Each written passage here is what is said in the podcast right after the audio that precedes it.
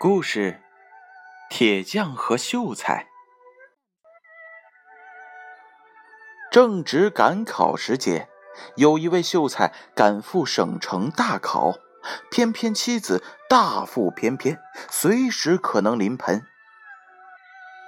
留他一人在家中也不能安心，遂带着妻子同行，希望能赶到省城之后再生产。一路旅途劳顿，也不知是否动了胎气，还是孩子着急想早一刻出来，妻子竟在半途肚子痛了起来，眼看就要生产了。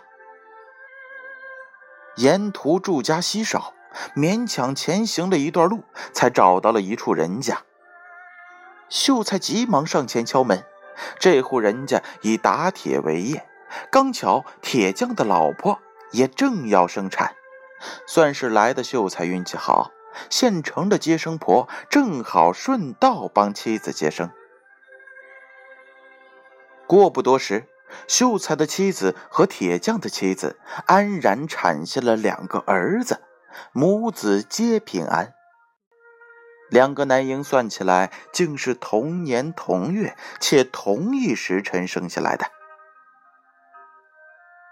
十六年后，秀才的儿子长大了，也继承父业，考上了秀才。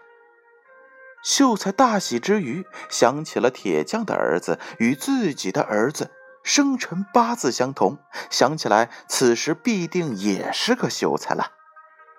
回想当年收容妻子临盆之恩，秀才便准备了四色礼物，专程赶往铁匠家，欲向他道贺儿子高中之喜。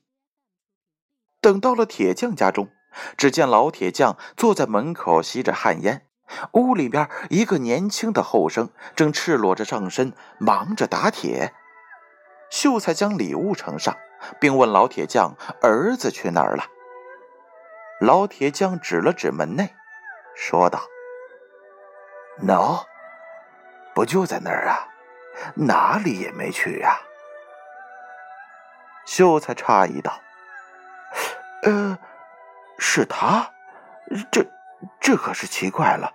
按命理来说，你儿子和我儿子生辰时刻相同，八字也一样，应理也应该是个秀才方式啊。怎么会？”铁匠大笑。哈哈哈！秀才，这小子从小跟着我打铁，大字也不识一个，拿什么去考秀才呀？哈哈！你真是说笑了。老秀才至此方才大悟，生辰命理做不得准，处于不同的环境际遇，自然也大不相同矣。故事讲完了，小故事，大哲理。这则故事又告诉了我们什么样的道理呢？很多人遇事总爱听天由命，但是听天和由命都是不可信的，靠不住的。自己的命运把握在自己的手里，只有经过奋斗努力，才能够有好命；只有经过汗水浇灌的命运之花。才能够结出丰硕的果实。故事《铁匠和秀才》由建勋叔叔播讲。